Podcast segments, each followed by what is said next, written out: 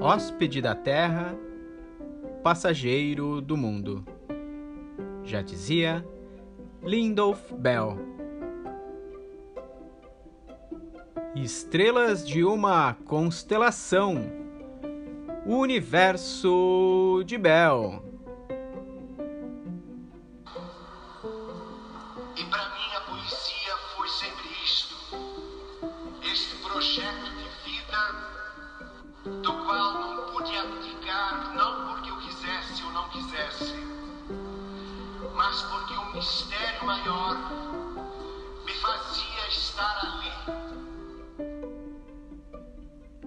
Olá, queridos ouvintes.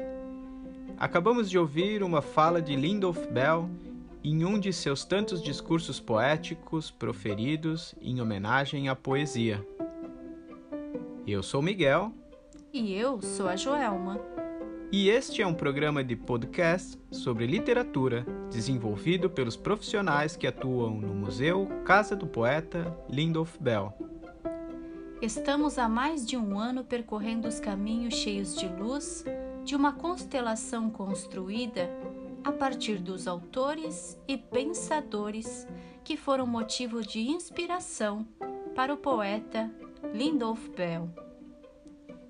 Sabe-se que um grande escritor é também, antes de mais nada, um grande leitor, e que a obra dos grandes talentos é costumeiramente motivada por outras obras e se inspira também em outras vozes.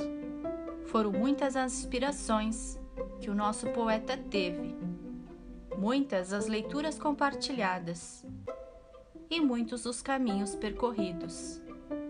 Nós, durante esta série, fizemos um traçado breve, destacando somente alguns nomes, mas com certeza muitos outros autores e pensadores poderiam ter sido mencionados durante este percurso.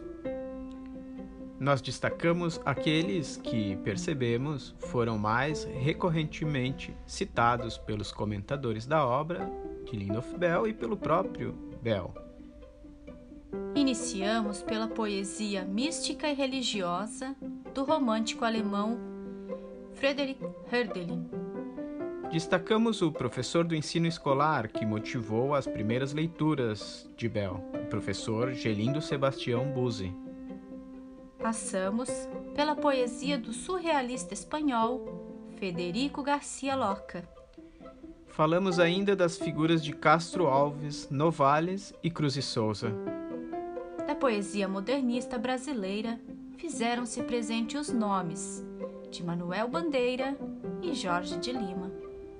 O décimo e o décimo primeiro episódio foram dedicados a Goethe e a Eliot, respectivamente. E por fim, o décimo segundo ao poeta Rainer Maria Rilke. E agora que temos esta constelação formada, como não poderia deixar de ser, vamos dedicar este último episódio ao próprio Lindolf Bell. Nascido no dia 2 de novembro de 1938 na cidade de Timbó e falecido em 10 de dezembro de 1998 em Blumenau, Lindolf Bell é hoje a expressão maior da literatura catarinense no século XX. Foi lavrador, contador e serviu à polícia do exército. Cursou técnico em contabilidade no Colégio Santo Antônio, em Blumenau, e formou-se em dramaturgia pela Escola de Arte Dramática de São Paulo. No campo da poesia, vive imortalizado. Sua estrela permanece brilhando e iluminando o campo das letras, das artes e da cultura. Seu legado e sua obra permanecem vivos, inspirando novos talentos. E como vimos durante os episódios, o seu trabalho como poeta e crítico das artes motivou também muitas pesquisas. Já lá nos anos de 1970, Maria Joana Tonczak o tomava como objeto de investigação para desenvolver sua monografia de especialização em letras na Faculdade de Filosofia, Ciências e Letras de Assis, São Paulo. A pesquisa saiu publicada em livro no ano de 1978, com o título Lindolf Bell e a Catequese Poética. No ano passado, a mais recente publicação envolvendo o trabalho de Lindolf Bell reuniu os seus textos sobre crítica de arte publicados no Jornal de Santa Catarina durante as décadas de 1970, 80 e 90. Lindolf Bell, Crítica de Arte em Santa Catarina, foi organizado por Diana Schwartz e publicado pela editora Humana. Esses dois exemplos já nos dizem muito sobre quem foi Lindolf Bell e por que a sua estrela brilha com tanta intensidade. Poeta que se destacou no cenário literário brasileiro por ter liderado um dos movimentos mais importantes da segunda metade do século XX.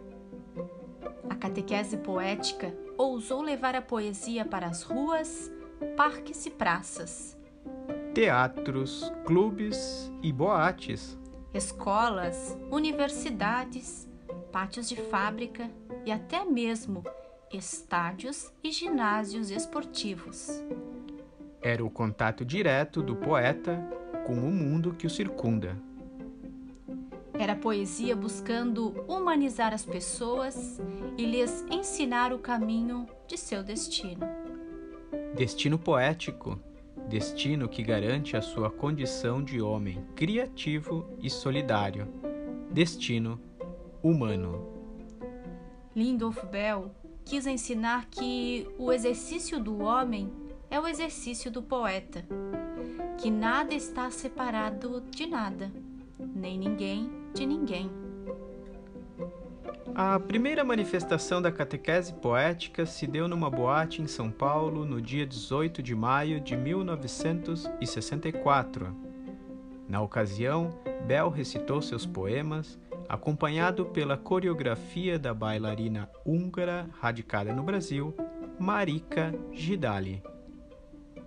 Logo, outros espaços foram tomados pela poesia e outros talentos também se uniram a Bel. Rubem Jardim, Luiz Carlos Matos, Érico Max Muller, Iraci Gentili e Iosito Aguiar.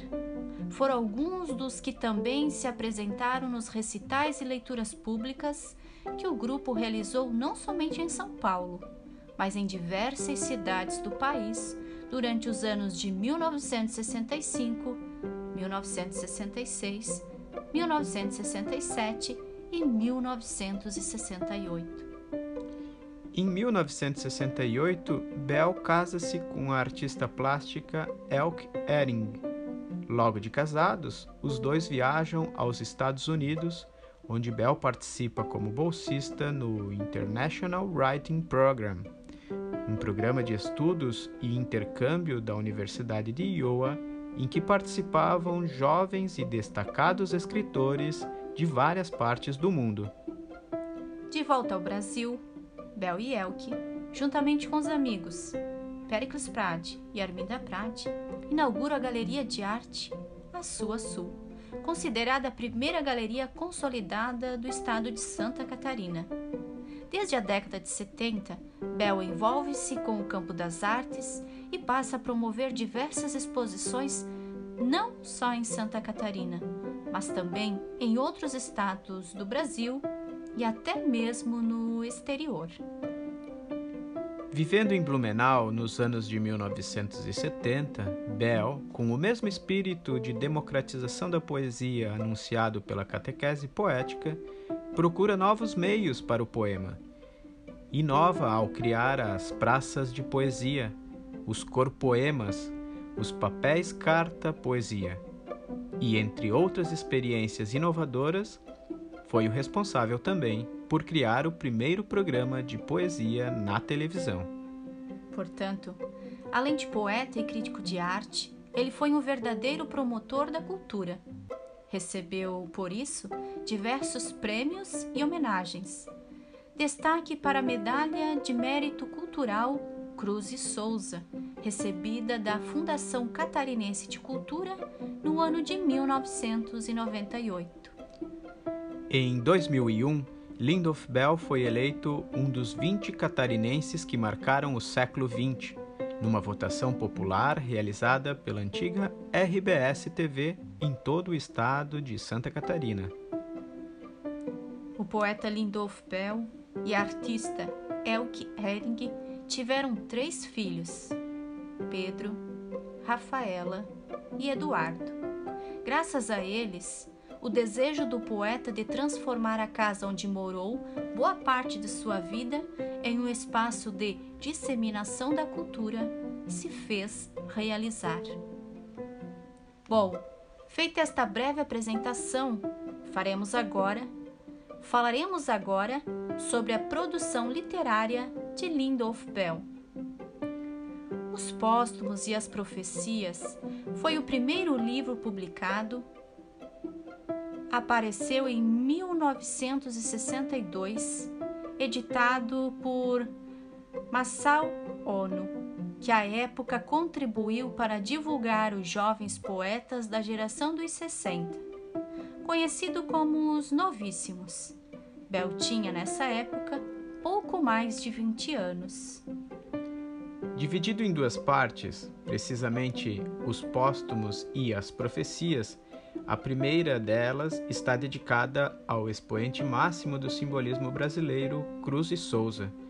Cheios de ternura, tendo a natureza como ponto de partida para a busca de um sentido da existência e mergulhados em emotividade, os versos deste livro de estreia co confirmam a vocação do poeta, decidido a ir em busca de seu destino. No segundo poema da primeira parte, pode-se ler, por exemplo, entre mar e céu, cidade e rio, a casca do fruto sobre o rosto, entre ontem e hoje, o adeus que ninguém me deu, ninguém me deu. Sorrio das lições, de todas as lições. Chego noturno nos albergues e nas manhãs e sigo, sigo atrás de mim, aos poucos no tronco que a tempestade arranca. O livro foi bem recebido pela crítica e pelo público e no mesmo ano ganhou uma reedição. Os Ciclos foi o segundo livro publicado de Lindolf Bell. Também editado pela Massal Ono Editora, integrou a coleção Literatura Contemporânea. A apresentação ficou a cargo de Dora Ferreira da Silva, que à época afirmou: Este novo poema de Lindolf Bell, que se desdobra à maneira de um retábulo, sublima em sua temática a sobrevivência do grande pomar da infância. Florescido em Timbó e apenas diluído na alma para a festa e o amargo da evocação poética. É também neste livro que aparece pela primeira vez o famoso Poema das Crianças Traídas, posteriormente incluído em diversas antologias. Em 1965, publica pela Brasil Editora seu terceiro livro, Convocação, título sugestivo que se insere no contexto do movimento da catequese poética. Bell convocava todos ao canto e ao grito de urgência da poesia. Convocava todos e convicto anunciava: há uma vida por fazer em 1966, publica Curta Primavera, uma narrativa lírica com múltiplos eixos de narração que adentra os dramas interiores de quatro personagens vivendo suas angústias, solidões, desejos e paixões. Ainda no mesmo ano de 1966, Bel publica A Tarefa, pela editora Papiros amplia as possibilidades da poesia, explorando a disposição das palavras nos versos do poema. Amplia também o alcance e o alvo da poesia. Fala das dores da injustiça que reconhece nos conflitos sociais e políticos.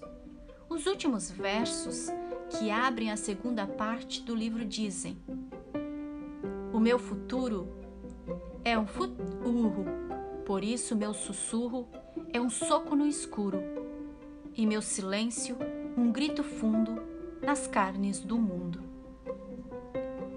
No ano de 1971, Bell publica As Anamárias, poema lírico dedicado à cantora Ana Maria Kiefer e que recebeu na primeira e segunda edição ilustrações de Elke Ehring.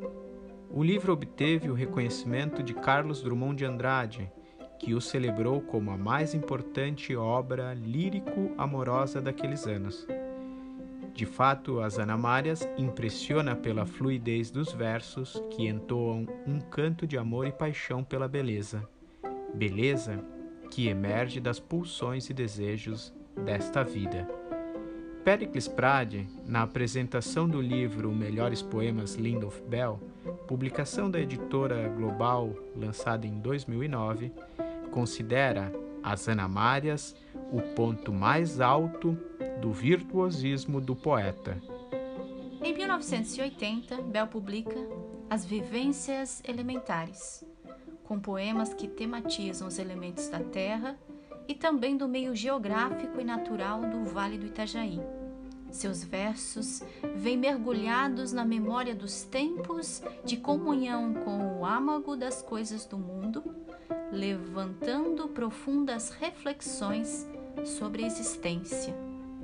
E logo em seguida, em 1984, aparece O Código das Águas, livro que lhe garantirá o prêmio da Associação Paulista de Críticos de Arte 1984 na categoria Poesia. Do universo telúrico emanado pelas raízes das vivências elementares, Bell passa a versificar agora sobre o transitório, sobre o fluir da existência expressa por meio de um código que resiste à rigidez da forma. Destacam-se nesse sentido os poemas Um Touro Atravessa a Tarde, Andorinhas Escrevem no Ar e o poema do Andarilho, onde se encontram os famosos versos Menor que meu sonho, não posso ser. De meados da década de 1980 até meados da década de 1990, Bell publica obras de tiragem menor e, por vezes, em formato artesanal. Em ordem de publicação seguem-se Centenário, 1985, Texto e Imagem, 1987, Iconografia, 1993, Pretextos para um Fio de Esperança e Requiem, ambos de 1994. Para não esquecermos nenhuma obra, não deixemos de mencionar duas antologias. A primeira, Antologia Poética de Lindolf Bell, de 1967, e a segunda, Incorporação, de 1974. Ao total, foram 16 obras publicadas por Bell. Uma vida dedicada à poesia, mas não só pelo volume de livros que escreveu, também porque toda a sua vida foi pautada por uma perspectiva poética. Rubens Jardim, amigo e companheiro de Bell desde os tempos da catequese, certa vez disse: Bell nunca deixou um instante sequer de ser poeta. Isso quer dizer que, para Bel, a vida do poeta se confunde com a vida do homem. Isto porque, em verdade, a existência só ganha sentido por meio do exercício poético. Bom, queridos ouvintes, chegamos ao final de nossa jornada.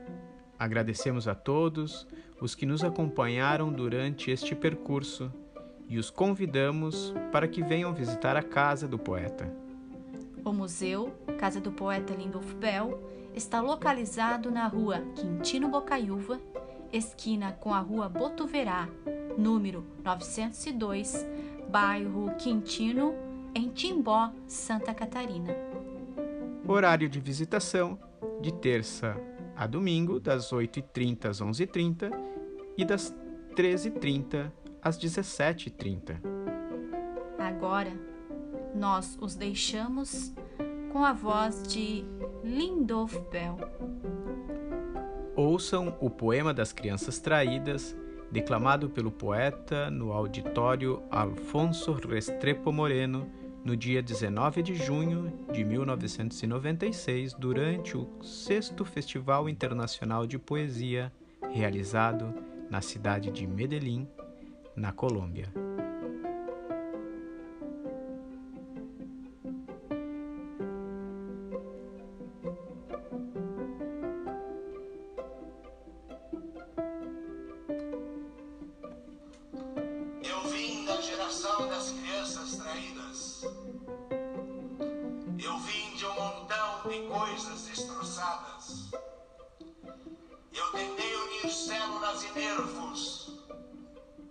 Mas o rebanho morreu. Eu fui a tarefa num tempo de drama, eu cercei o tambor da ternura quebrado. Eu fui às cidades destruídas para viver os soldados mortos. Eu caminhei no caos com uma mensagem. Fui lírico de granadas presas à respiração. Visualizei as perspectivas de cada catacumba. Eu não levei serragem aos corações dos ditadores. Recolhi as lágrimas de todas as mães numa bacia de sombra. Tive a função de porta-estandarte nas revoluções. Eu amei uma menina virgem. Arranquei das possíveis um brado. Amei os amigos de pés no chão Acreditei numa igualdade total. Não fui canção, mas grito de dor. Tive por linguagem materna roçar de bombas baionetas. Fechei-me numa retoma para abrir meu coração triste. Eu fui a metamorfose de Deus. Vasculhei nos lixos para redescobrir a pureza. Desci ao centro da terra para colher o girassol que morava no eixo. Descobri que são incontáveis os grãos no fundo do mar, mas tão raros os que sabem o caminho da pérola. Tentei persistir para além e para quem no contexto humano o que foi errado. Inventei um brinquedo das molas de um tanque enferrujado e construí uma flor de arame farpado para levar na solidão. Eu sou a geração das crianças traídas. Tenho várias psicoses que não me invalidam. Sou do automóvel a 200 km por hora, com vento a bater-me na cara, na disputa da última loucura que adoeceu. Meu coração é um prisma. Eu sou o que constrói, porque é mais difícil.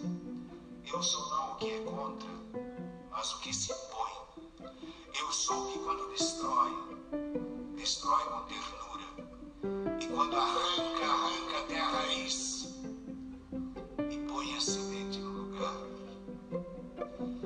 E sem bandeira que indique morte qualquer, avanço das caliças. E sem porto fixo à espera, nem lar de maternas mãos, ostento meus adeuses sem credo a não ser a humanidade dos que se amam e desamam, anuncio a catarse numa sintaxe de construções. Eu escreverei para o universo sem concessões. Eu saberei que a morte não é esterco, mas enfim da capacidade de colher no chão menos adubado, que poderei sorvê-la como a laranja que esqueceu de madurar, que serei alimento para o verme primeiro da madrugada que a vida é a faca que se incorpora em forma de espasmo e que tudo será diferente, que tudo será diferente, tão diferente. Eu quero um plano de vida para conviver. Eu ostentarei minha loucura erudita. Eu manterei meu ódio a todos os séculos, cifras, tiranos exércitos. Manterei meu ódio a hecatombe do pseudo-amor entre os homens. Manterei meu ódio às fabricantes das neuroses de paz. Direi coisas sem nexo em cada crepúsculo de lua nova. Eu estarei na vanguarda para conferir esplendores. Eu me afastarei da espécie humana. Mas eu farei exceções a todos aqueles que souberem amar.